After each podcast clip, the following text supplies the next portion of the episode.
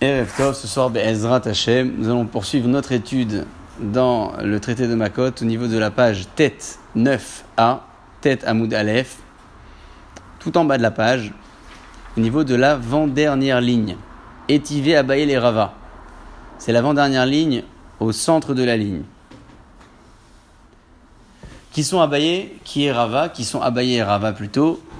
L'Agma avait exposé donc la semaine passée, nous l'avons étudié, une discussion entre Abaye et Rava pour savoir est-ce que celui qui commet une erreur en pensant que c'était permis, son erreur est plutôt assimilée à du volontaire ou à du force majeure? L'exemple, il pensait qu'il avait un animal face à lui, il a tiré, et en fait c'était un homme. Donc, euh, ouais, vous êtes parti dans le roche là, c'est un peu plus loin. Mais on dit l'erreur est humaine.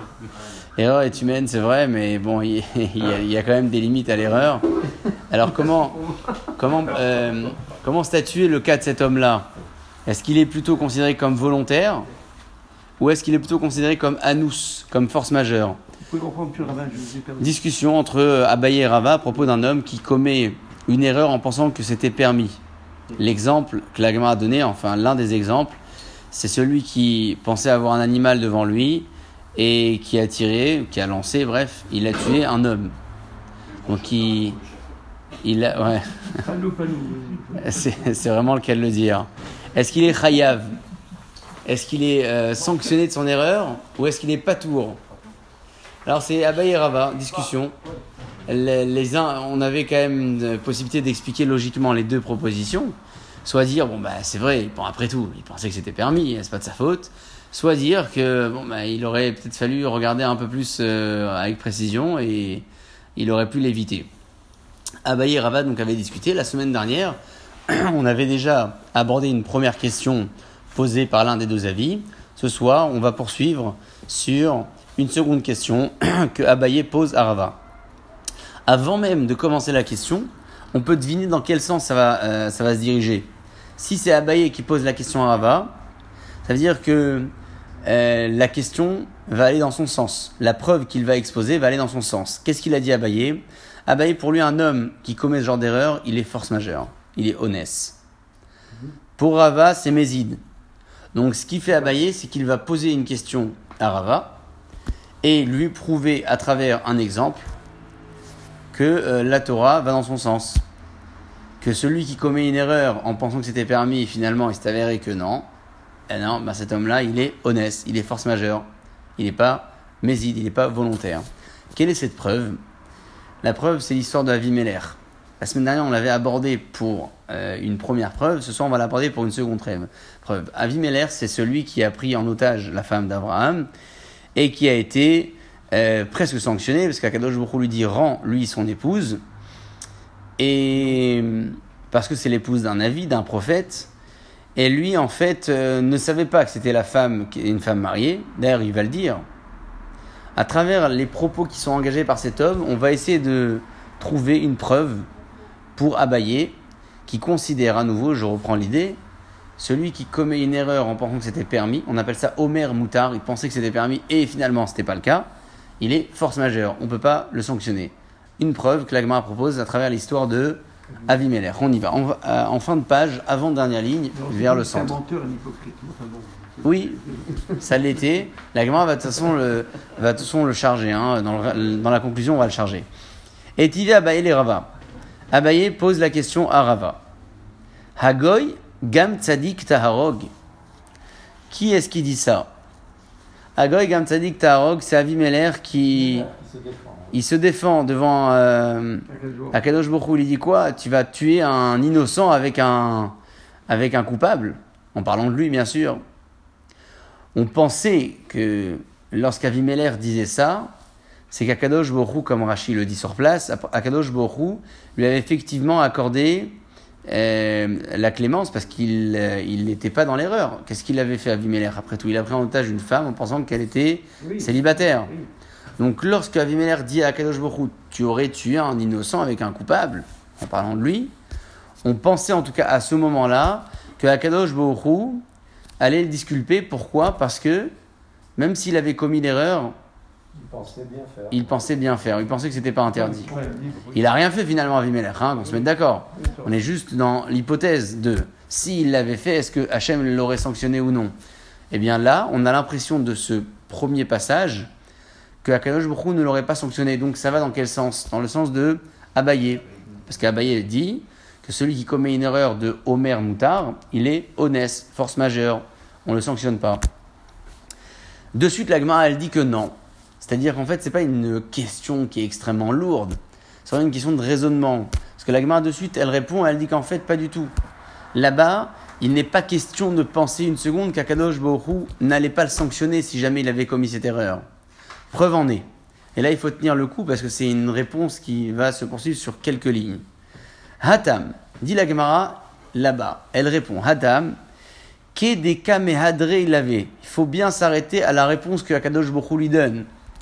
Quelle est la réponse qu'Hachem lui donne? Ve'ata avec un haïn et maintenant Hachev Eshet Aish rend la femme de cet homme qui naviou car c'est un prophète. Alors, euh, la dans le raisonnement, elle pose la question sur le verset. Et elle dit, mais une seconde. Hachem, il lui demande de rendre parce que c'est la femme d'un prophète. Si c'était la femme d'un autre homme, il n'aurait pas été obligé. De, la donc demande dans, dans un travail de réflexion sur le verset. Il aurait été quoi? Pas de souci, c'est pas impossible de dire ça. Echet Navi ou des Tihader, la femme d'un prophète, Hachem il lui rendre, mais Delav Navi, lo Tihader. Si, si Abraham c'était pas un Navi, on rend pas? Non, c'est pas possible de dire ça. Alors qu'est-ce que Hachem lui dit? Rends la femme parce que c'est un prophète son mari. Qu'est-ce que Kadosh lui dit? Et là, Hachem lui dit comme ça. Amar Rav Bar. Le verset est interprété par ce que dit Rav Shmuel Bar. Qu'a-t-il dit? De Amar Rav Shmuel Bar Amar Rav Yonatan. Dit au nom de Rav Yonatan. Achika Amarle. Ainsi Akadosh Baruch a dit. Ve'ata, et maintenant, Hachev, tu vas rendre Eshetaïsh, la femme de cet homme, Mikol Makom, quel que soit l'homme. Elle est mariée, tu lui rends son épouse. C'est quoi la suite du verset là? Kinaviou, car c'est un prophète? Vous avez remarqué que là, on a découpé le verset. On s'arrête uniquement à ce que dit Hachem. Au début du, de l'échange, il lui dit Rends-lui, c'est euh, la femme d'un homme. Prophète, pas prophète? Non, pas encore. Et Akadosh Baruch continue avec Avimelech. Il lui dit Vedeka Amrat. Et ce que tu as dit, Hagoy Gam Tzadik Taharod, comment je vais punir un innocent avec un coupable? Halo Amar, Halo Hu Amar. C'est Avimelech tout ça qui parle. Hein. Donc Hachem, il dit à Avimelech, ce que tu me dis, je peux pas tuer un coupable. Et ce que tu es en train de me dire que tu pensais que c'était sa sœur? Alors, je te réponds à ça, dit Hachem. Navihu, sache que tu as affaire à un prophète. Ou Mim Halamad. Et un prophète qui rentre dans ta ville, il a appris de toi. Arsenaï ou Shebalaïr, un invité qui entre dans une ville. Achila. On lui demande sur des besoins matériels, euh, boire, manger, il a besoin ou est-ce qu'il a de quoi vivre ou son cadre de vie, on peut lui demander. Mais Klum Ishtechazo Achotrazo, on peut pas demander la femme qui est avec toi, c'est ta femme ou c'est ta sœur. Et donc Avimelech, il dit, il dit à Kadosh Baruch t'es coupable de ce que tu fais. T'es en train de me dire comment moi j'aurais puni un coupable avec un innocent? Je pensais que c'était sa sœur. Hachem il lui dit mais pas du tout. N'oublie pas que c'est un prophète. Et un prophète observe. Et lorsqu'il rentre dans ta ville, t'aurais pas dû lui demander sur sa femme, t'aurais dû lui demander sur ses besoins de nourriture maximum. Euh. Et donc, puisque tu n'as pas agi de cette façon-là, alors si par malheur t'aurais touché à cette femme, je t'aurais puni. Si par malheur. Mikan, de là on apprend, et c'est la conclusion. Chez Ben Noach Neherag, un Ben Noach peut être tué. Chez Ayal Olimod et Lamad, pour la simple et bonne raison qu'il aurait dû apprendre et il n'a pas appris. Donc, qu'est-ce qu'on a en conclusion? Il est obligé d'apprendre. On a ici une marloquette toujours euh, posée. Abaye, Rava. Abaye pense que Omer Moutar, celui qui commet l'erreur en pensant que c'est permis, c'est de la force majeure, pas tour, pas de peine. Rava considère que c'est mésid, c'est volontaire. Abaye amène une preuve qui va dans son sens a priori, c'est l'histoire de Avimelech, qui au travers de l'échange nous laisse l'impression qu'Akadosh Hu aurait été clément avec lui si jamais il avait touché à cette femme. Et il répond, Rava, il lui dit pas du tout. Akadosh Hu n'aurait pas été clément. Parce que la preuve, c'est qu'il lui dit de rendre parce que c'est la femme d'un prophète. C'est-à-dire quoi, rendre la femme d'un prophète? Hachem, il lui aurait dit seulement c'est parce que le mari est prophète, sinon pas besoin de rendre. Non. Hachem lui dit rends parce que c'est une femme mariée. Et ce que tu as dit, comment je peux tuer un coupable Je pensais que c'était sa sœur. À ça, il lui répond Hachem n'oublie pas, c'est un prophète. Et le prophète a observé. Et toi, tu n'aurais pas dû lui demander des questions intimes comme tu l'as posé. Donc, si tu avais touché à cette femme, ça, Tu aurais été sanctionné. Manger, boire, tu t'es Maximum. Tu voulais, voilà, tu voulais savoir. donc ça peut aller comme Rava. Parce que Rava dit que celui qui commet l'erreur de Homer Moutard, il est sanctionné. Ici, c'est ce que euh, cet homme-là aurait pu, euh, aurait pu avoir comme peine, donc euh, Avimeler, si jamais il avait vraiment commis l'erreur, Akadosh Baruch l'aurait sanctionné. En moralité, en fait, c'est un principe à sortir de savoir qu'on ne doit pas rester dans l'ignorance, on doit toujours apprendre et avancer. Et Avimelech ne l'a pas fait. Et, Abim- et- et donc, c'est c'est- non, mais c'est ce qui est terrible, c'est que c'est vrai, vous dites que on doit toujours apprendre. Mais un juif qui commet une erreur parce qu'il n'a pas appris, il peut aller en refuge ou pas. Ça dépend d'Abaye et Rava. Mais le Ben Noach, ce non-juif qui a pris sur lui les, le respect des lois noachides, lui, s'il commet ce genre d'erreur, il n'a pas de refuge, il est tué direct. Ça veut dire qu'on est beaucoup plus dur avec lui qu'avec un Israël, parce que pour lui, il n'y a pas de refuge en ce cas-là. Si on estime qu'il y a culpabilité, alors c'est la mort directe. C'est plus grave qu'un Ben Noir n'apprenne pas plutôt qu'un juif n'apprenne pas. Pourquoi? On peut faire plein de raisonnements là-dessus. Peut-être une idée qui émerge. C'est plus simple pour lui d'apprendre. C'est plus simple pour lui. Puis C'est un choix qu'il a fait d'apprendre. Il a fait d'apprendre, mais oui, enfin, il est C'est un choix en naissance, je dirais. d'accord. Mais alors pourquoi il serait plus sanctionné si il n'a pas appris? Comme il a fait le choix, il n'a pas respecté son choix? Bah, C'est une question de responsabilité par rapport à son naissance. Et il n'a il a pas respecté son, son choix. C'est-à-dire qu'il a décidé de faire et il n'a pas respecté. On est, on est juifs de naissance, Ouais. on est né Israël de naissance. Voilà. Eux, ils, ils- ils devi- ils- ils sont volontaires, ils sont. Euh, Donc si déjà, fais le bien.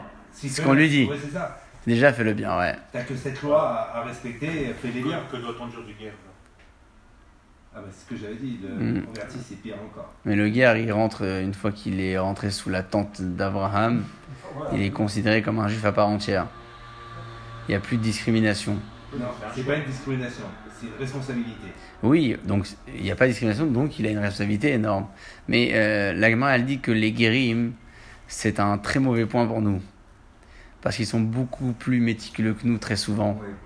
Et lorsque le juif montera là-haut, il dira Ouais, tu comprends, je pouvais pas. Je fais Regarde lui. Arrête, Mais lui-même, le guerre, s'il se conduit mal, il va avoir plus de problèmes que nous parce que on t'a rien demandé, tu es voulu venir tu. C'est à double tranchant le guerre, c'est un coup de poker.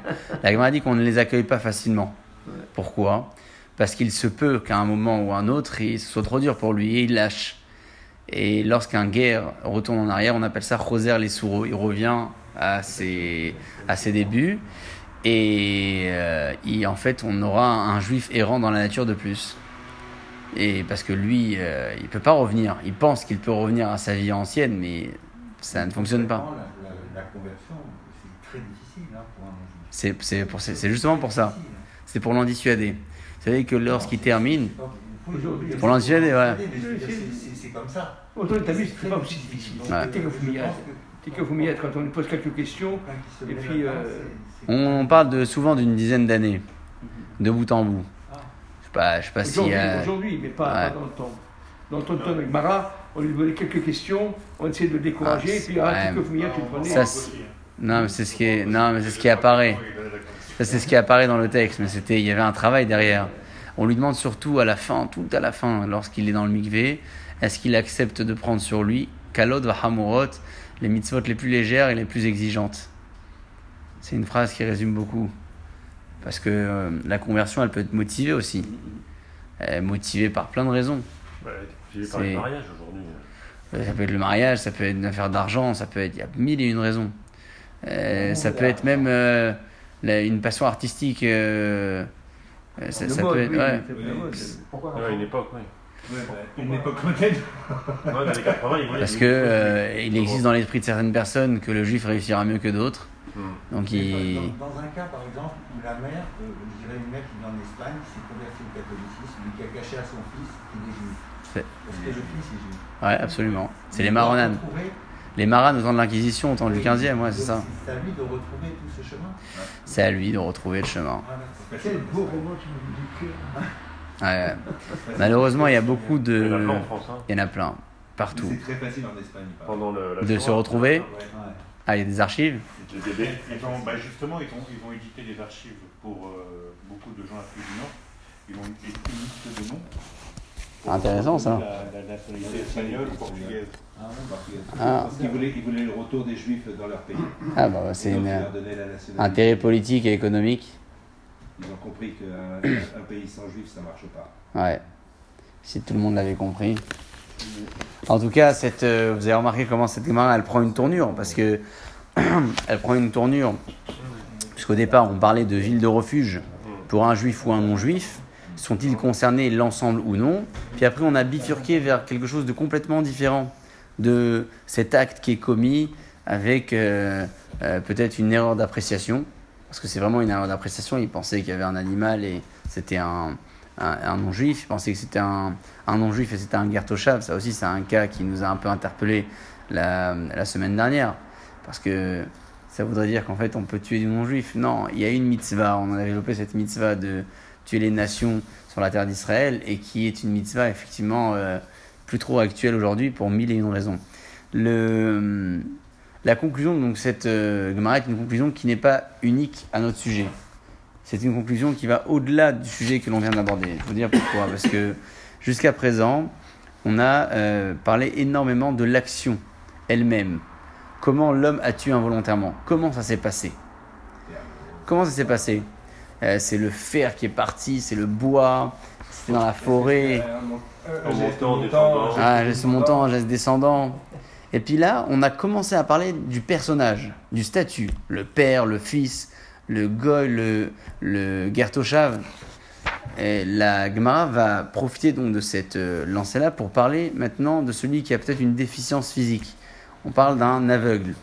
Est-ce que lui, il est concerné par les lois de la ville de refuge ou non? Vous remarquez en fait que la Gemara, elle est vraiment étudiée par bloc. Dans un premier temps, on parlait des cas, qui sont ceux qui vont en refuge? On développe ensuite sur l'action, comment l'action a été commise. On passe ensuite au sujet, à la personne, au, tueur et à la victime. Et plus on avance, et plus on rentre dans le détail. C'est-à-dire que là, on a parlé du statut euh, religieux, on va dire. Maintenant, on va parler du statut physique. La personne, comment est-elle? Euh, On va parler aussi euh, du sentiment. Est-ce que c'était quelqu'un qui le détestait ou non? Donc plus on avance et plus on approfondit, on analyse le scénario pour savoir affiner le din et avoir une conclusion très claire disant que dans ce cas-là uniquement et refuge, tout le reste, il n'y a pas. Donc là, le prochain cas, ce sera le cas de l'aveugle et celui du sonné et du rêve, celui qui déteste et celui qui aime. Est-ce que tout le monde est concerné par la ville de refuge? Qu'est-ce que vous en pensez? Un aveugle qui commet une erreur euh, malheureuse, est-ce qu'il va en refuge ou pas? Logiquement. Pourquoi pas Logiquement, il devrait y aller, mais peut-être Logiquement, que- il n'est pas soumis, il est pas, n'est pas soumis au et Non Il doit avoir des codes qu'on n'a pas. Le principe du refuge. des c'est codes de qu'on n'a protéger- pas. c'est Le principe du refuge, c'est protéger, entre guillemets, du, du vengeur. Ouais. Le vengeur, il en voudrait de la même manière à l'aveugle que quelqu'un d'autre. Pourquoi il veut se venger? C'est par rapport à la peine. qu'on Vous êtes sûr qu'il en voudrait plus euh, autant à l'aveugle qu'à quelqu'un d'autre? Pourquoi il veut se venger? Il veut se venger parce qu'on lui Est-ce que c'est un acte. D'abord, est-ce que c'est un acte volontaire ou on reste toujours dans l'acte un- un 1 reproche. volontaire On espère que c'est volontaire. On peut, en tout cas, si on en parle. Tout change, tout change, parce que si c'est un aveugle et qu'il est dans un couloir avec un pistolet et il n'y a que lui qui est en face et qui tire, c'est volontaire. Il est D'accord Ouais. Maintenant, si c'est un acte involontaire. euh, A priori, c'est involontaire, oui, parce que sinon la Gemara n'aurait pas abordé. ce cas. D'accord, donc euh, Ouais. si c'est involontaire, comment lui en vouloir? On connaît pas, Il ne connaît pas le mouvement de la personne qui est en face, il ne sait pas où aller, euh, c'est difficile. de- Surtout, c'est le but, c'est de le protéger. Si le but, c'est de le protéger, Tout à l'heure, on a du dit que vengeur, les Banois, euh, Mais c'est quand même un aspect euh, de, de- de punition, euh, quand même, euh, Mais- Philippe, l'exil. Et, et je- on ne peut pas comparer au Ben Noir. Ben Noir, lui, il a une responsabilité qui est beaucoup plus accrue. et le vengeur. Euh, c'est un- une question de responsabilité religieuse sur le Ben Noir. Donc lui- Peut-être que l'aveugle, il a des- Donc si on protège n'ont pas. que- Ça, c'est sûr. Ça c'est sûr, mais est-ce que halachiquement on va retenir cette idée que c'est- Comme c'est son monde, il doit Peut-être faire plus attention. Vous savez qu'Alpi Halacha, l'aveugle, dit la bracha de Yotzer Meorot, c'est la bracha que l'on dit avant le schéma. Asher Bitvaro et Avatolam, et on, puis on dit Yotzer Meorot, on, remercie Akadosh Hu d'avoir créé euh, les luminaires. Moi, les- le bougie de Shabbat, il fait ça. Aussi, mais pourquoi L'aveugle, il peut, il peut allumer la bougie de Shabbat. Et pourquoi? Parce- Alors ça dépend si elle a un mari ou pas déjà, pour, pour, pour éclairer pour la mariée, et après si elle est dans le noir complet pour avoir une lumière. euh, Pour avoir une lumière, parce que la lumière permet à ceux qui l'entourent de le diriger. Donc il en profite. Donc il, est, euh, il a d'autres repères, certes, il a un sixième sens, enfin il lui manque un, on appelle ça un sixième sens, mais il en a un de moins. Mais ses autres sens sont beaucoup plus développés. Est-ce que ça voudrait dire on va les retenir pour le responsabiliser pardon, lorsqu'il commet une erreur de ce type ou pas La gamme, elle va pas du tout parler de logique, pas du tout parler de svara, elle va vraiment parler de psukim. J'inclus, j'exclus. Comment je lis les psukim? Est-ce que je vais l'inclure dans le sujet du pasouk ou est-ce que je vais l'exclure? Quand la gamin elle aborde ce genre d'analyse et elle met pas en avant la svara, la logique, c'est que la logique elle est extrêmement compromettante. Parce qu'elle peut aller dans tous les sens. Une euh, question. il a un fusil, il tire de n'importe où, Une ne question. voit pas, puis il va Une question. de- Oui, mais je peux aussi dire le pauvre, il a pas vu. A. Ouais, euh, L'aveugle, attends, je sais pas si ça a un rapport avec ce que nous avons traduit, mais l'aveugle, il est bien, il est bien pas tour de beaucoup de mitzvot, non? L'aveugle, alors, est chayav de toutes les mitzvot. Il est chayav. Toutes les mitzvot. Il met pas de filine, il peut le mettre, il peut le Tout. ici, il. Ah bon? Le, le seul cas qui est problématique, mais c'est technique, Oui. c'est monter à la Torah. Parce qu'il peut pas lire le Sefer Torah. Et J'ai cru qu'il était libre de. Souma chayav echol mitzvot. Il y a une Gemara qui, ce que vous dites, c'est écrit dans une Gemara à propos d'un homme qui s'appelait. Rav Yosef. Euh, oh, Et la Gemara ramène, il y a plusieurs, plusieurs personnages qui étaient Sagenaor. On les le- appelle en araméen les Sagenaor, les clairvoyants. oui, et c'est Clairvoyant. pour l'aveugle. Mais, parce que l'aveugle disait Ah, euh, je suis pas obligé de, mettre- de faire cette mitzvah, mais je la fais quand même. Mais il a moins de mérite que celui qui est obligé Ça, de faire. une, ça, c'est une analyse de Gemara, c'est pas une conclusion. Ah, C'est une analyse de Gemara. Alors, il y a plusieurs maîtres. euh, c'est c'est intéressant que vous le dites parce que euh, il faut le savoir. Qui discutent pour savoir quel est le, le, le mérite le plus fort. C'est celui qui est attribué à Metsu VVOC, à un homme qui est ordonné et qui fait, ou à celui qui n'est pas ordonné et qui fait quand même. Alors, la Gemara rapporte l'histoire de ces hommes qui étaient aveugles et euh, qui souhaitaient organiser un Yom Tov pour les Chachamim le jour où on leur dirait que euh, les personnes qui ne sont pas euh, ordonnées et qui font ont plus de mérite.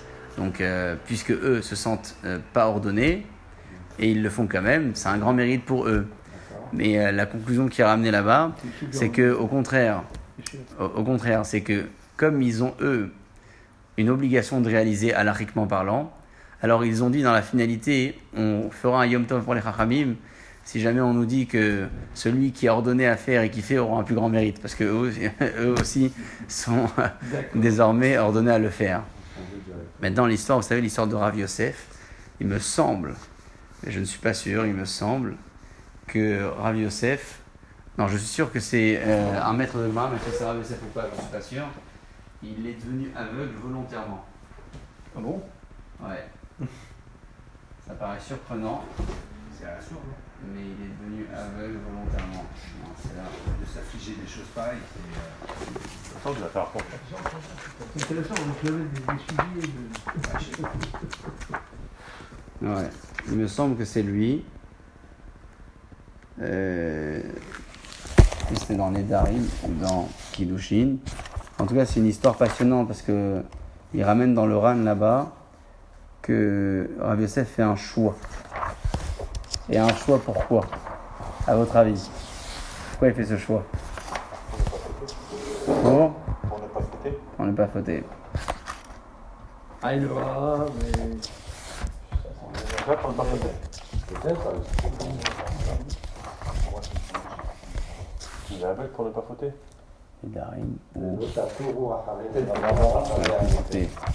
Pas le temps. En plus, c'est dans Nedarim ou dans Kiddushin. En tout cas, c'est une belle référence parce que elle est surprenante pour mille et une raisons. Et tu lui mets après. Comment il va savoir Mais non, mais non, mais même s'il a fait ça parce qu'il était coiffé, c'est qu'il n'arrivait pas à résister à son Yetzirah. Ouais, mais on parle quand même de- on parle quand même d'un Ouais, d'un c'est grand un- maître. C'est Grand maître, c'est pas n'importe qui. et il- Et il a quand même dans la gloire. Ouais, ouais, donc euh, c'est celui d'ailleurs, vous savez. c'est du haut niveau, c'est du haut niveau là. Nous, on est loin d'avoir le retour dans la main. Vous savez, c'est celui qui a oublié toute son étude. Vous vous souvenez de ça? Ouais. Voilà, je l'ai trouvé. C'est bien Rav Yosef. Rav Yosef, Patouar Venistama, il était Patouar donc ouvert, c'est-à-dire qu'il était voyant. Venistama, et il est devenu aveugle. Have, de Amrinan Bagada. Des Samenafché, il s'est aveuglé. Mishum de Lomatsekae, parce qu'il ne pouvait pas se retenir. De Lolistakoulé Bar Medaletamot, pour ne pas regarder en dehors de ses quatre coudées. Dis-les. Donc c'est c'est ça, c'est que voilà. Son voyeurisme l'a amené à, à-. C'est sa tentation. Ouais. Il ne fait pas son voyeurisme. Non, bah, la Il n'a tentation. pas. Il C'est savait qu'il sûr, t'as était tenté. merci. Ça fait quand même flipper, hein. Vous êtes surcourt. Hein? Ouais, ça fait quand même flipper parce que. Mais c'est pas. un- Attention, c'est pas un effet- c'est pas un exemple. La, la- le RAN en parle vraiment. Il en parle vraiment dans le cadre de l'analyse que j'ai évoqué juste avant. Est-ce qu'un aveugle est obligé ou non? En tout cas, Alpi Alacha, on retient l'idée, c'est que l'aveugle est chayav de toutes les mitzvot. On peut se rendre aveugle comme ça, c'est pas un péché? Non, ça c'est sûr que non. C'est pas un exemple, c'est Ouais. une histoire que la- qui On a raconte. le devoir de se préserver. Ah oui. On a un devoir de se préserver. Est-ce qu'il y, a- il y a beaucoup de. Vous savez, il y a beaucoup mais- de. Ah, Même si c'est un grand sadique, je ne vais pas contre lui, sérieusement. C'est-à-dire à chaque fois qu'on a, on a, on a, on a un problème, on se crève un œil, on se crève l'autre œil, on se coupe la langue, on se coupe une jambe. C'est compliqué. C'est un choix, ça a été un choix. Il Euh, Il y a un homme qui s'appelait Ah dans la Gemara ou euh, Non, à cette époque-là? Peut-être. mangeait ouais. jamais. il- Peut-être, ouais. Non, mais Baba Salé, il disait s'il a pu atteindre ce niveau-là, c'est qu'il n'a jamais souillé ses yeux. Ouais. Ses yeux n'ont jamais Non, mais il y avait un problème de repas, il mangeait jamais, je crois, au bébé. euh, Il y a une Gemara qui parle d'un certain Rabbi Tzadok qui mangeait euh. Ouais, jamais, ouais, jamais. Tous euh, ces grands, tous ces grands hommes-là mangeaient très très peu. très peu. Très peu. La Gemara même Même raconte Shabbat, que ils se- quand il s'était nourri au bout de 40 années de jeûne, on voyait carrément les figues passer dans la trachée. Ah, il y a des histoires folles. En tout cas, euh, bon, en tout cas, c'est non, c'est pas un. Il y a beaucoup de, vous savez, il y a beaucoup d'événements, même dans la Torah, on, on va le voir très bientôt. Pinchas, euh, c'est un exemple euh, aussi pour euh, notre notre étude. C'est un homme qui a fait ce qu'il fallait faire au moment des faits. Est-ce que ça veut dire que tout le monde est capable de le faire? Peut-être pas. Ouais. Pour vraiment être dans le feu de l'action, être un vengeur de l'honneur de Dieu. Il n'y a pas d'alakha qui disent. euh, c'est- C'est inst- instinctif, vraiment, mais il faut être un vengeur euh, de fond. C'est pas se lever pour le plaisir personnel. oui, c'est pas sauvé pour le plaisir personnel. Je pense que dans la démarche de Pinchas, c'était ça. Voilà, donc Mais prendre gens- exemple pour nous, c'est compliqué. Parce que je- c'est. Mais les personnes qui ont, qui ont eu des actes de Kiddush Hashem, même euh, quand on en parle dans- pendant la Shoah ou des choses comme ça, ils ont agi de manière instinctive. Oui, mais on peut pas tirer exemple de ça. On peut s'inspirer euh, moralement ou éthiquement, Oui, mais reproduire la même chose, c'est pas dit que ça fonctionnera pour nous comme ça a fonctionné pour eux. dire que Dieu n'était pas tout à fait d'accord avec ce qu'avait fait Pinhas. Parce que on voit euh, Shalom dans la Torah et, et- d'une certaine Oui. manière, bon, il ne faut pas le désapprouver. Ce Mm. qu'il a fait pour l'heure de Hu, Ah, pour arrêter la Magépa. hein. Mais en même temps, c'est comme Sarah quand elle renvoie Agar. Ouais, Hein, euh, Dieu, bon, éc- bon, écoute ce que fait Sarah, mais Dieu n'était pas tout à fait. euh, c'est vrai. voilà, c'est. Partagé. Il ne pouvait pas, il pouvait pas, il pouvait pas Pardon? Désapprouver. Il a été promu quand même. Il a été promu, il a été protégé surtout. Ouais, mais- La Gemara, elle dit combien de miracles il a- eu Binchas à ce Ouais, moment-là. Énormément de miracles. Il a été promu aussi parce que euh, on voit bien, la Torah le bien dit. sûr. Euh, Natatilo et Deriti Shalom. Donc, euh, mais, mais, mais on ne peut pas pour autant en tirer de là une référence euh, générale. Tout le monde n'est pas contraint. Tout le monde n'est pas Pinchas. Tout le monde, tout le monde, tout le monde aimerait l'être peut-être. Dans ce contexte, c'est passé. C'est passé, ouais. C'est passé comme ça. Et heureusement qu'il l'a fait d'ailleurs. Conjonction en 2020, c'est quelque chose. Voilà. Une deuxième idée que je voudrais évoquer avant de poursuivre, on l'a vu à plusieurs reprises, mais c'est une idée très générale qui concerne l'ensemble des Gemarot. Vous avez dans la Gemara la partie euh, Lashon Kodesh et la partie araméen. Souvenez-vous, on a à plusieurs reprises évoqué le fait que les maîtres de Mishnah s'exprimaient en euh, Lashon Kodesh, les maîtres de Gemara également, il s'exprimait en Lachon à Kodesh, euh, à l'exception de quelques cas. Ce qui est en araméen, c'est souvent le raisonnement. Le raisonnement, c'est ce qui vient après les propos du maître. Qui est-ce qui raisonne? Ce ne sont pas les maîtres qui raisonnent. Ce sont les Savoraïm. Savoraïm, ce sont ceux qui viennent après les maîtres de l'Agmara. La génération d'après, les descendants, les disciples plutôt. C'est pour ça que souvent, on retrouve dans les mots de l'Agmara, euh, euh, un tel te dirait que, c'est-à-dire c'est presque conditionné, parce que ce sont les disciples qui interprètent les propos sans, sans aucune garantie. C'est pas euh, le maître a dit que, non. Le maître a dit un propos, après pour l'expliquer, il y a le chakla vetaria qui est le raisonnement, qui vient en araméen là pour le coup, et sans aucun nom. On n'a pas de nom. On ne sait pas qui sont ces maîtres-là, on sait que ce sont les élèves des Amoraïm. Donc on a trois grandes générations. Tanaïm qui euh, ont écrit la Mishnah, les Amoraïm l'Agmara, et les Samoraïm le chakla vetaria, c'est-à-dire le raisonnement qui va euh, analyser, étoffer euh, tous les propos de, euh, des maîtres de la Mishnah et des maîtres de la, euh, de la Gemara. La Mishnah commence par le, cas du Souma. Hasuma et. Un homme qui est aveugle ne va pas en refuge. Si on parle de refuge, c'est qu'il a tué involontairement. Sinon, il n'est pas question de, de refuge. D'Ivry Rabbi ce sont les paroles de Rabbi Yehuda. Rabbi Meir Meir, dit Golé. Il va, oui, en refuge. Bon, c'est une discussion qui va être analysée au travers de psukim, sans euh, svara, sans logique.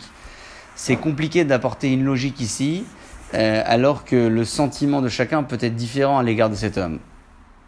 C'est le premier point de la Mishnah. On passe au deuxième volet. Et on expliquera après pourquoi est-ce que ces points-là ont été évoqués ensemble dans, le même, euh, dans la même Mishnah. Le deuxième point, c'est le sonné. Hassoné, c'est un homme qui déteste. Comment on le sait? On le sait. Pas compliqué le savoir. On sait que euh, la victime, c'était, ils se détestaient. Le, comment dire, le tueur et la victime se détestaient. Hassoné et Nogolé. Le sonné ne va pas en refuge. Qu'est-ce qu'il a? On ne sait pas, mais il va pas en refuge. Rabbi Yossé Omer, Rabbi Yossé il dit, Hassoné Nérag, lui, il est carrément tué. Eh oui. Non, non seulement il n'y a pas de refuge, mais il est tué. Tué, oui. Pourquoi? Parce qu'il est averti. Ibn Sheo Kemouad. Il est averti. C'est quoi Mouad Mouad, c'est un terme généralement qui est employé à propos des animaux qui encornent. Les taureaux, euh, Tam, qui est euh, non averti, Mouad, qui est averti. C'est quoi averti et non averti? Il a encorné plus de trois fois ou il a encorné moins de trois fois. En fonction de ça, le taureau a un statut. S'il est à moins de trois fois, il s'appelle Tam. Et donc le dédommagement payé par son propriétaire est à hauteur de 50%. Si par contre le taureau a été averti, il est à plus de trois reprises, le dédommagement est plein pot.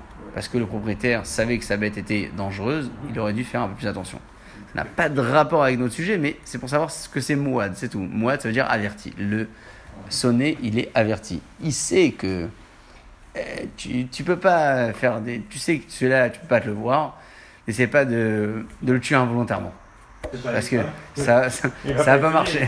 Il ne Ça va pas. essayer de tuer Non, il va essayer de nous dire que c'est Oui, involontaire. bah, non. Mais, mais l'aveugle qui, qui, qui déteste l'autre, c'est quoi Euh, J'imagine que dans le premier cas de la Mishnah, il s'aimait, énormément, ou du moins il se connaissait pas. Sinon, on aurait combiné les deux cas ensemble. Souma et Sonné. On va se poser la question, hein, pourquoi les aborder ensemble? Il y a l'amour aveugle et puis C'est aussi, c'est pas mal ça aussi. Euh, donc les deux premiers euh, cas de la Mishnah euh, sont des cas discutés. Hein. L'aveugle c'est discuté, le sonné c'est discuté plus ou moins. Un avis dit qu'il n'y a pas de refuge, l'autre dit on le tue. Rabbi Shimon Omer, Rabbi Shimon dit, il coupe la poire en deux.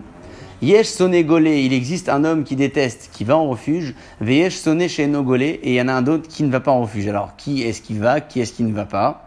Extraordinaire l'idée que donne Rabbi Shimon, tout à fait logique. Zéaklal, voici la généralité, le principe pour se repérer. Kol lomar, dans tous les cas où l'homme peut dire, l'homme qui aperçoit le crime, la da'atarag, c'est-à-dire que tel que ça s'est passé, euh, on, peut voir, on peut voir que ça a été fait euh, consciemment. Alors Enogolé, l'auteur des faits, ne va pas en les daat, et si le contexte nous pousse à croire que c'était involontaire, à l'auteur va en ville de refuge. En fait, c'est pas le Bédine tellement qui va le dire, c'est pas l'auteur, la victime encore moins parce qu'elle est plus là, c'est surtout l'impression de ceux qui vont assister à ça. L'impression. Comment ça s'est passé Et ça peut se voir quand euh, on cogne quelqu'un sans faire exprès ou on en profite. C'est c'est l'avis de, de qui? Si c'est pas l'avis d'un tribunal, c'est l'avis du- de- des gens? C'est l'avis du tribunal qui va primer sur tout, c'est vrai, mais c'est pas un avis qui leur est personnel. C'est une appréciation de la situation qu'ils vont devoir euh, euh, donner. Comment est-ce qu'un homme qui aperçoit ça l'aurait considéré? Un crime euh, de vengeance, un crime de.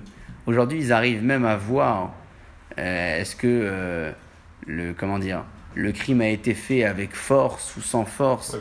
C'est-à-dire que ceux qui analysent les scènes de crime, ils savent très bien le faire. On peut imaginer que le Bedin savait au moins apprécier, donner une appréciation, en tout cas apprécier c'était pas le bon terme, mais donner une appréciation à une scène de crime et dire ça, euh, bon, euh, ça c'est un peu pareil ou ça, c'est douteux ou pas douteux? Parce qu'il aime pas la personne, il a tapé plus fort que s'il aimait la Ouais. personne.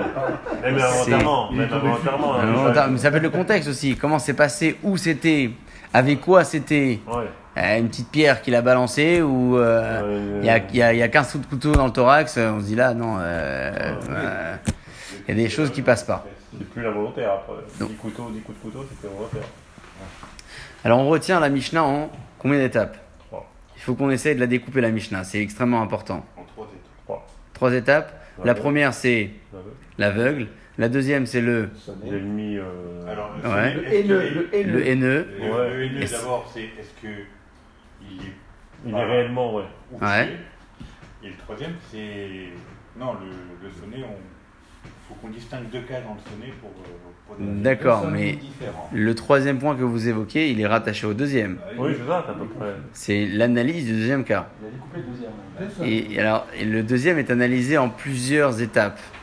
Mais il faut quand même considérer que la Mishnah a deux étapes. Parce que les étapes, c'est quoi? Ce sont les sujets, les cas. Or, ici, il y a deux cas.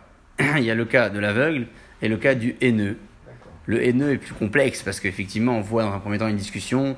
Refuge, tuer, ah, ça dépend, il est haineux à, quelle dose, comment on a apprécié le, crime, comment ça s'est passé. Mais tout ça, ça fait partie de la même analyse. Pourquoi se poser la question? Parce que si on veut chercher à comprendre le fil conducteur d'une Mishnah, il faut savoir euh, bah, qu'est-ce qui a été évoqué, quels sont les cas. En fonction de, des cas, je saurais peut-être euh, dire ce cas-là, il est lié à ce cas parce que si et cela. Mais avant d'arriver à ça, il faut d'abord qu'on puisse poser les choses. Il y a combien de cas dans la Mishnah? Il y en a deux. Quel est le point commun, ou peut-être euh, le point qui nous amènerait d'un cas à un autre, même s'il n'y a pas de point commun, entre l'aveugle et le haineux? Où est-ce qu'il y a un similitude au niveau de l'analyse? C'est volontaire, non? Oui, alors dans ce cas-là, on devrait mettre tout dans la même Mishnah. Ouais, Mais l'aveugle, euh, euh, l'aveugle, il n'a pas d'ennemi, on a dit. L'aveugle, il n'a pas d'ennemi, ça on dans sait pas. Dans le premier cas, c'est pas. c'est pas Ah, ça c'est sûr, oui, qu'il n'est pas ennemi, parce que sinon ça reviendrait au deuxième cas. Voilà. donc, Ok, alors qu'est-ce qui pourrait, qu'est-ce qui pourrait euh, euh, peut-être nous amener à parler de, du haineux lorsqu'on parle de l'aveugle, parler de l'aveugle lorsqu'on parle du haineux? C'est pas forcément le bonhomme lui-même, C'est le. Il a un sentiment Parce que la haine, la, la haine Le rend aveugle. La, la haine rend aveugle. C'est l'amour, ça, c'est l'amour. non, c'est l'amour qui rend la vue, L'amour ça. Non, c'est l'amour qui rend aveugle et le mariage qui rend la vue, c'est autre chose. Ah, c'est ça. C'est la...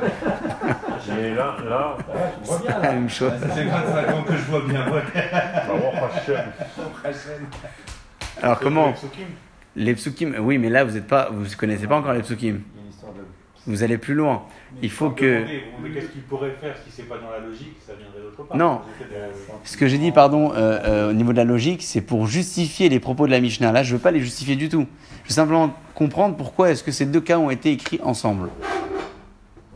Les justifier, c'est la Gemara qui va faire le travail d'analyse de psukim, etc. Ça, oui, effectivement, il n'y a pas de logique. Mais pour comprendre la composition de Mishnah, on peut donner un, un- une idée personnelle. Avoir une réflexion. Adam et Ève étaient dans une Aveugle, certaine cécité handicap. avant le péché. Et la Ouais. haine, c'est un Et handicap. ils sont devenus coupables une fois qu'ils ont euh, ouvert leurs yeux. D'accord. euh, je sais, je pas carna et nehem. Je- Oui. Alors, je sais pas, j'essaie de voir s'il y a quelque chose à fouiller là-dedans. Donc vous disiez, les deux ont, moi, aveugle, c'est un handicap, et la haine, ce serait un, ça en serait un aussi. d'accord, un handicap pour développer. Euh, J'arrive. Non mais c'est, il faut, il faut continuer. Il faut que l'idée, elle, euh, elle mûrisse.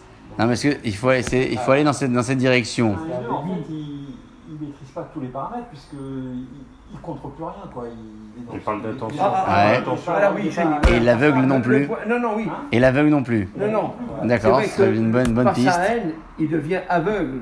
Ouais. Merci, c'est ce que j'ai dit. Hein. C'est ce que j'ai dit. Ah mais là vous, là vous faites une combinaison. Non, non, mais Amar, merci. désolé. Amar Rabbi Gilles. Merci. Amar Rabbi Gilles. C'est mieux déjà. C'est mieux. Ah. Ah, mais- Ah mais là vous, Tu sais que j'ai mon bon nom dans une game. Voilà. mais là vous faites une combinaison de cas. Voilà, donc la haine peut rendre aveugle. D'accord. Il était tellement aveuglé par sa haine qu'il a tué. D'accord, mais là vous faites une combinaison de cas. Moi je veux garder la distinction Ouais, bien sûr. K1, K2. Je veux pas qu'il y ait une combinaison, parce qu'on peut très bien parler d'un cas d'un aveugle qui est haineux ou d'un un haineux qui a perdu la vue, mais l'idée c'est vraiment de garder deux étapes. Alors vous avez proposé une première idée. Euh, tout à l'heure vous parliez de déficience, d'handicap, Chacun n'a pas le contrôle. Il n'a pas le contrôle. mais je suis sûr qu'en faisant un tour de table, on peut chacun avoir une idée différente. Le haineux est considéré comme un handicap. Par rapport au crime, ouais. C'est ce que je suggère. Par rapport au statut de la, du refuge, Quand t'as la haine, t'as plus le contrôle de tes, de tes c'est un, c'est un handicap émotionnel. Alors on parle plus de crime euh, involontaire, là, on parle de volontaire. actes. C'est ça l'handicap, c'est qu'on peut pas définir. Haineux, c'est comme, Ouais. c'est Alors, c'est comme la colère. si, si, si c'est comme Bah, ça. Des fois, ouais, c'est un coup de folie. Et C'est un défi. du coup C'est un coup de folie, alors c'est c'est volontaire. La, la haine, Il c'est un péché. Il n'est pas lui-même, c'est donc Ça veut dire qu'on n'arrive pas à définir s'il est volontaire ou involontaire. Oui. C'est ça le Si l'aveugle, on le sait que c'est involontaire. c'est là. ça le, le point commun. Mais Et après, on va revenir à ça. l- l- l'idée en fait, c'est qu'on puisse chacun avoir une, une réflexion différente parce que dans ce genre d'analyse, on peut toujours avoir une réflexion différente. C'est jamais figé. Ça. Après, la Gemara, peut-être qu'elle nous recentre, elle nous dit t'es à côté de la plaque, c'est pas comme ça, c'est autre chose. Mais faut au moins qu'on puisse essayer de faire naître une idée personnelle, qu'elle soit vraie, qu'elle soit fausse, peu importe, mais au moins on a trouvé quelque chose. Il y a trois, quatre propositions là qui ont été proposées et elles peuvent toutes fonctionner. Elles peuvent toutes se diriger vers un seul intérêt, lequel? Celui de remarquer que dans le cas 1 comme dans le cas 2, on ne sait pas définir si c'est involontaire ou non. Parce qu'il a un handicap, parce qu'il n'est pas lui-même, parce qu'il a une déficience, parce que toutes les possibilités peuvent être vraies, et donc on ne sait pas si cet homme-là a été Shogeg ou Mézid. Après, la, Mishnah elle amène une marloquette, il va en refuge, il va pas en refuge, ça c'est l'analyse du din. Mais ce qu'on a pu au moins retenir, c'est que ces deux cas-là, ils n'ont pas été ramenés un à côté de l'autre au hasard. Ça a été ramené pour un choix. Et le choix, il peut être en tout cas expliqué comme ça. Ok, très bien. Quel est le din d'un sonnet Alors la Mishnah, elle avait ramené euh, plein d'avis. Ça a l'air très brouillon, hein, ce qu'on a vu hein, sur le sonnet. Ça a l'air très brouillon. Euh, il, il va pas en refuge. Deuxième avis dit il est tué. Troisième avis dit ça dépend. C'est un peu brouillon. On va se plonger dans les mots de la Gemara pour comprendre dans un premier temps l'aveugle. Parce qu'il faut aller crescendo. On commence par analyser le cas 1 et ensuite le cas 2. Tanoura banal. Bélo réhot. C'est quoi Bélo réhot Le Bélo réhot, c'est un mot du pasouk. Vous avez deux possibilités de, de, de relever lorsque c'est un pasouk. Soit vous avez la petite lettre qui référence le pasouk euh, à l'extérieur de votre page. Moi, je l'ai ici à l'extérieur, enfin, c'est plutôt à l'intérieur, pardon. Soit vous avez un petit rond dans les anciens modèles qui, euh, qui est noté juste avant les mots du pasouk. Ça nous permet en fait de, de fouiller ou peut-être de nous dire là, c'est la référence. Le pasouk qui se trouve dans Bamidbar, vous l'avez sous les yeux. Lamedhe Kav Gimel. Obechol Even si le crime s'est passé avec tout type de pierre qui peut tuer, Beloreot sans voir. Vayapel à lave, il a fait tomber, Vayamot et il est mort. Sur lui. le. Sur le. Ouais, sur le- la Ouais, victime. sur la victime. Vehu lo eh, lo yevlo, velo rato, alors qu'il n'était pas haineux, rien. Au sentiment contre lui, oui. Ouais, aucun sentiment. Donc Bélo Réhot, c'est notre verset. Comment je sais que le pasouk s'arrête? Je peux très bien continuer dans la Gemara. Peloreot prat les souma. Ben, prat les souma, déjà, c'est un mot qui, euh, comment dire, qui fait référence à une analyse. Prat, ça veut dire exclure. Les rabot, les maet. Prat, c'est un détail. À partir du moment où la, la, la Mishnah, pardon, la Gemara emploie ce mot, c'est-à-dire qu'elle est déjà entrée dans un contexte d'analyse.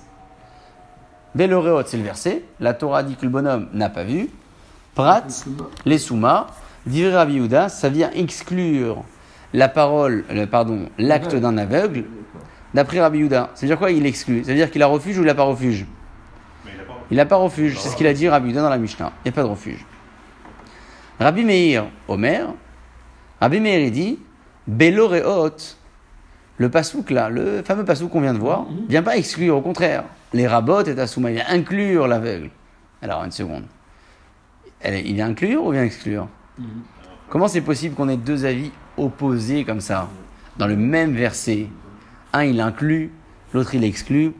En réalité, le, pour comprendre ce- cette marloquette, il faut faire appel à un principe général qui permet aux maîtres de Mishnah et de Gemara d'analyser un pasouk. Vous savez que lorsqu'un pasouk est exclu à deux reprises successivement, c'est qu'il vient inclure. Il On le appelle ça le, on appelle ça le moins plus moins, c'est Plus. égal à plus. Donc c'est exactement comme ça que ça marche. Non, mais c'est logique en plus de ça. Vous êtes dans un endroit, on vous exclut d'un endroit, Ouais, et Ouais. après on vous exclut d'un autre endroit pour retourner à l'endroit où vous Ouais, étiez. exactement. Oui, aussi, mais là c'est moins moins, donc ça fait plus. ouais. Plus, plus, plus moins, c'est encore autre chose. C'est un autre délire. Le moins et le moins, c'est déjà présent ici dans la Gemara. C'est pas mathématique, mais il y a une part de logique. Et cette idée va aider finalement à Rabbi Meir de se défendre. Il va réussir à se défendre comme ça. Comment ça va fonctionner? On y va, on se lance dans ce que la Gemara nous propose. Maïtama des Rabbi. Qu'est-ce qui parle ici? C'est Rabbi Yuda ou c'est pas Rabbi Yuda C'est pas Rabbi Yuda. Maïtama, c'est araméen, c'est les disciples qui essaient d'analyser les propos du maître. Maïtama des Rabbi Yuda, quelle est la raison de Rabbi Yuda Dire-t-il Parce que c'est écrit dans le Passouk. Et là, on voit tout le Passouk dans sa globalité. C'est marqué comme ça. Vacher Yavo Edreu Bayar, celui qui est venu vers son ami dans la forêt, euh, a priori, a priori, c'est pas la Torah qui parle, mais a priori, à Souma. Ça inclut même un aveugle, parce que c'est marqué un ami. Pas marqué qui était qui, deux personnes, lambda, sans défaut, sans rien. Donc la Torah inclurait d'une certaine manière l'aveugle. Ata beloreot, lorsque le mot beloreot vient dans la suite du verset, miraté, il vient l'exclure. Donc lorsque je lis le début du pasouk, j'ai l'impression que tout le monde est concerné. Lorsque je conclus le pasouk et je vois beloreot, il a commis l'erreur sans voir, je déduis donc le souma l'aveugle. C'est comme ça que. Rabbi Yuda a lu le pasouk. Pour- Pourquoi Mais pourquoi il est parce que Parce que j'ai commis l'erreur sans voir, parce que je Eh, pouvais voir. On avait dit que la forêt Tout le monde ne peut ne pas voir. Oui, mais si on me dit que j'ai commis l'erreur parce que je n'ai pas vu, c'est-à-dire que j'aurais dû voir. Voilà. J'ai pas vu, mais là- Non, la- Non, donc je l'exclus de la responsabilité. Il aurait jamais pu voir, lui. Il aurait jamais pu voir. jamais. De facto, il voit pas. C'est pas qu'il l'a commis sans voir. Mais oui. Com- commettre sans voir, c'est-à-dire que j'aurais pu voir et j'ai pas vu. Euh, je sais pas. Mais Raph, Raph, on, a- Non. on a- on avait parlé du, du terme de la, de la forêt. Qu'on avait bien dit que c'était le domaine public par excellence. Où tout le monde, Ouais. tout le monde pouvait aller. Donc je peux comprendre hein, qu'avec le choix, enfin avec le mot qui, est pris dans la Torah de la forêt, c'est inclut tout le monde. Bah oui. Très bien. Et, et on, va dans, on va dans le même sens, il n'y a aucun souci. C'est ce qu'il dit Rabbi. Oui, mais après il dit Belerot, ça veut dire qu'avec le Belerot, on, le- on l'enlève. Oui, parce qu'on rentre dans le détail. Je- je- je- moi, ce que je dis, c'est qu'à partir du moment où on parle de la forêt, on ne peut pas retirer. C'est le Pourquoi domaine public par excellence. Et pourquoi Eh ben, J'aurais pris un domaine différent où justement l'aveugle n'aurait peut-être pas eu sa place dans ce domaine-là. Ça a toujours fonctionné comme ça. Dans la Torah, dans la Gemara, dans la Halacha, vous allez toujours avoir un principe très très général et ensuite euh, une analyse dans le détail. Et, et ça marche comme ça même dans les psukim. La Torah, elle donne un scénario et elle l'affine. Et elle donne un détail. Après, au maître de la Mishnah de nous dire, on l'étudie le verset comme ça ou on l'étudie comme ça. Mais là, le fait que la Torah ait commencé par dire Asher Yavo Edreu Bayar, ça inclut tout le monde, ça vous l'avez dit, on est d'accord. Si elle continue en donnant un argument de plus ou une condition supplémentaire, parce que c'est une condition, C'est-à-dire que cette condition-là, elle vient pas simplement nous apprendre un scénario, elle raconte pas une histoire à la Torah, elle nous apprend un- une leçon et un enseignement. Si nous, nous avions raconté ce scénario-là, on aurait dit il a commis sans voir. On dit bah oui, on est en train de raconter une histoire. La, la- la Torah, elle fait pas ça. La Torah, elle nous apprend un truc. Béloréot, il l'a commis sans voir. Mais pourquoi Béloréot Eh oui, si, c'est évident qu'il a pas vu parce Une que s'il avait vu, il n'aurait pas été involontaire, il aurait été quoi? Il aurait été volontaire. Pourquoi avoir besoin de dire qu'il a commis l'erreur Béloréot pour nous exclure un personnage que j'avais inclus au début du verset Qui est le personnage que je peux exclure Celui qui n'aurait pas été en On mesure de peut voir. parler d'inadvertance visuelle que quelqu'un qui voit. A toujours Ouais. inadvertance visuelle. Donc on D'accord. parle de ça que. Que lorsqu'il voit au départ. Très souvent dans la Gemma, on- j'ai l'impression qu'on s'arrête que sur un seul verset. Peut-être que le verset d'avant ou le verset d'après il donne peut-être un peu plus d'explications, ou plus de détails. ou, euh, C'est possible. que sur un verset. Parce que c'est le plus précis. Si le choix a été fait comme ça, c'est que c'est le, en, de- en matière de référence, c'est le plus, le plus fort, le plus solide. Et s'il y a possibilité d'aller fouiller ailleurs, l'agma, elle l'aurait fait. D'accord. Alors, on peut toujours essayer nous-mêmes de, euh, de tenter le, le- le diable, parce que bon, euh, c'est pas le diable, mais de tenter la- l'aventure, mais on n'arrivera pas à faire mieux que ce qui a été fait. On arrivera à porter un, une. euh, ah, mais c'est vrai.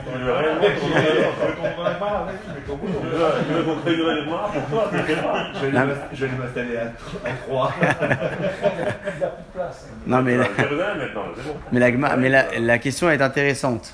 C'est vrai que nous, on regarde le pasouk, on dit c'est figé, c'est comme ça. C'est pour ça qu'il y a beaucoup qui étudient la Gemara autrement et qui vont d'abord étudier toutes les Mishnayot du chapitre, ensuite tous les propos dits par les maîtres de Gemara, tous les psukim et le contexte, et une fois que l'ensemble de ces données a été digéré, ils vont ensuite avoir une lecture de Gemara pff, fluide. Euh, mais Ah, c'est. Ouais, que la Mishnah, la Mishnah, mais j'ai vu. que la Mishnah, la Mishnah, Et on fait pas les commentaires. Rien, rien, rien, rien. Après, on prend tous les propos des maîtres de Gemara qui ont été cités dans le sujet. Après, on prend les références, tous les psukim, tout, tout, tout, tout. On regarde les contextes. Une fois qu'on a tous ces éléments, on, lit, on étudie la Mishnah, la Gemara, le raisonnement, etc. Et là, euh, c'est une merveille. Voilà, c'est ça. eh ben, c'est une école. euh, on essaye nous, dans le cadre scolaire, de- de- d'instruire les enfants comme ça.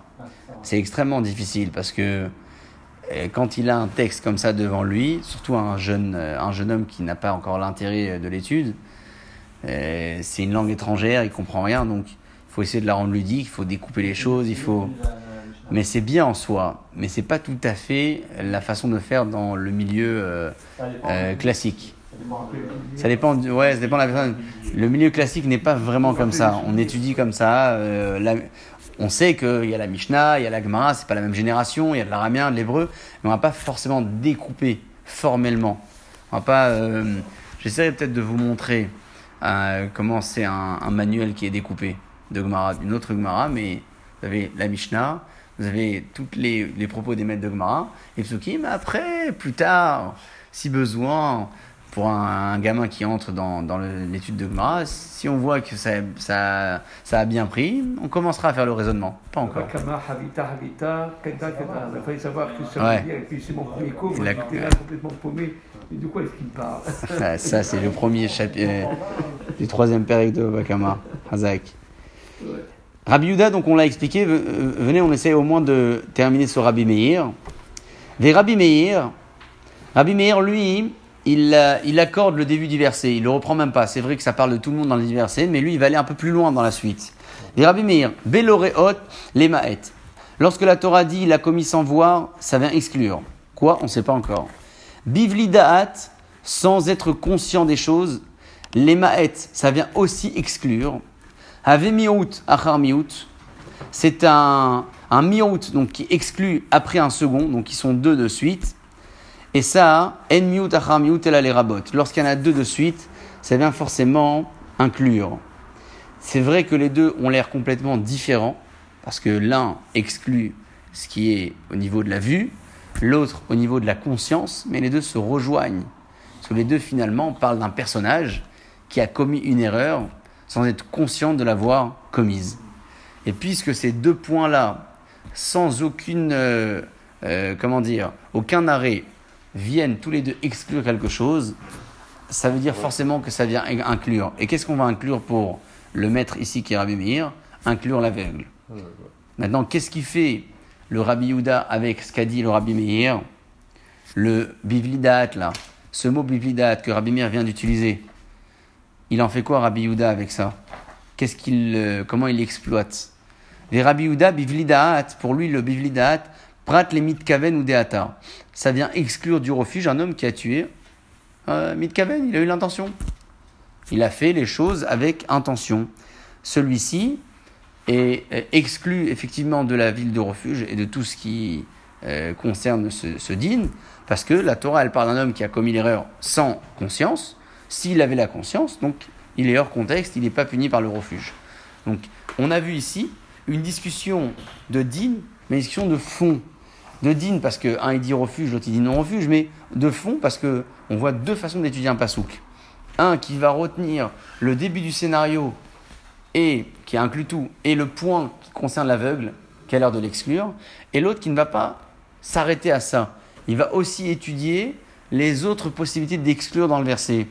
Et là, en l'occurrence, on voit qu'il y en a deux de suite qui sont euh, là pour exclure, c'est-à-dire que ça vient forcément inclure quoi? L'aveugle en l'occurrence. Pourquoi c'est comme ça? On va l'étudier de plus près. Pourquoi est-ce que lorsqu'il y a deux mirout, ça vient inclure Pourquoi, si ça inclut, pourquoi ça inclut l'aveugle et pas autre chose? Ça aussi, c'est un point de mystère qu'on va devoir encore développer. Une petite parole de Moussa pour euh, finir. Même si le. C'est le. L'exercice intellectuel est toujours apprécié. Il est toujours apprécié.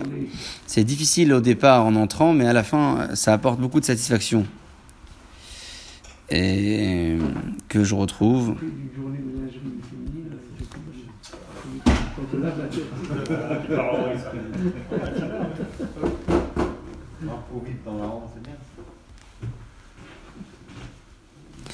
Comme euh, le Messilat Etcharim est un livre qui est extrêmement apprécié, et euh, on n'a pas l'occasion de l'étudier, c'est vrai qu'on étudie le, le, le on ne peut pas tout étudier. On va essayer au moins de conclure notre étude ce soir avec la racine et la base même de ce livre qui a été écrit par le grand maître qui s'appelle le le Messilat Sharim le Ramhal, il écrit comme ça au début. C'est une phrase que vous avez déjà peut-être entendue, mais ça vaut le coup de la réécouter. Yesod Hasidut Veshoresh Avoda. Hein, la phrase, elle est, elle est culte. La base de la piété et la racine même du travail, du service que l'on adresse à Kadosh Borou, ou chez Idbarer Vit Amet et Adam, qui soit clair et euh, certifié euh, comme une vérité absolue chez l'homme. Machovato Beolamo, quel est son rôle dans ce monde? Velama et vers quoi et sur quoi il fournit tant d'efforts pour euh, obtenir quelque chose dans sa vie. Donc en fait, il dit une chose qui a l'air simple, mais qui est extrêmement profonde, c'est de se poser la bonne question. Qu'est-ce que je fais ici? En gros, c'est ça. Qu'est-ce que je fais ici? Ce que nos maîtres nous ont indiqué à ce sujet. Chez Adam, l'onivra l'homme n'a été créé que pour euh, profiter à l'Hachem sur Hachem. C'est pas, c'est grâce plutôt grâce à Hachem. Les henot miziv shrinato, profiter de la présence d'Akadosh Borou. Chez Zéou Atanu Amiti, parce que c'est ça le profit véridique. Vaidun Agadol, est ce qui, comment on traduit Aidun? Aidun, c'est plus, le Milachon plus encore que le profit, plus fort que le profit. Mikola Aidunim Shecholim Limatse, c'est le plus fort profit que l'on peut avoir. Ou makom haïdun behemet hu aolamaba. La délicatesse. Et le vrai haïdoun, ce vrai, ce, ce, vrai haïden que l'on peut avoir, c'est le monde du olamaba. Qui hu anivra be'achana mitztarechet ladavarazé. Parce que cet endroit a été préparé justement pour cela. Ah, seulement. Aderer kedelagel le chemin pour arriver à cet objectif. Ouzé olam, c'est le monde dans lequel nous sommes. Et à ce propos, la Mishnah dans la elle dit le monde dans lequel nous sommes, c'est un prose d'or, c'est une antichambre devant le monde futur. Les moyens qui amènent l'homme à cet objectif sont les mitzvot qu'Akadosh Baruch nous a donnés. Ça paraît évident, c'est vrai, mais c'est bon de le lire et de le, le, redire à nouveau que le seul endroit où les mitzvot peuvent être pratiqués, c'est uniquement dans le monde ici-bas. Arrivé la fin du parcours, il n'y a plus aucune possibilité de nous rattraper. C'est pas pour nous décourager, au contraire, c'est plutôt pour nous encourager à en faire toujours encore plus. Baruch et Olam. Amen. Et Amen. Merci beaucoup.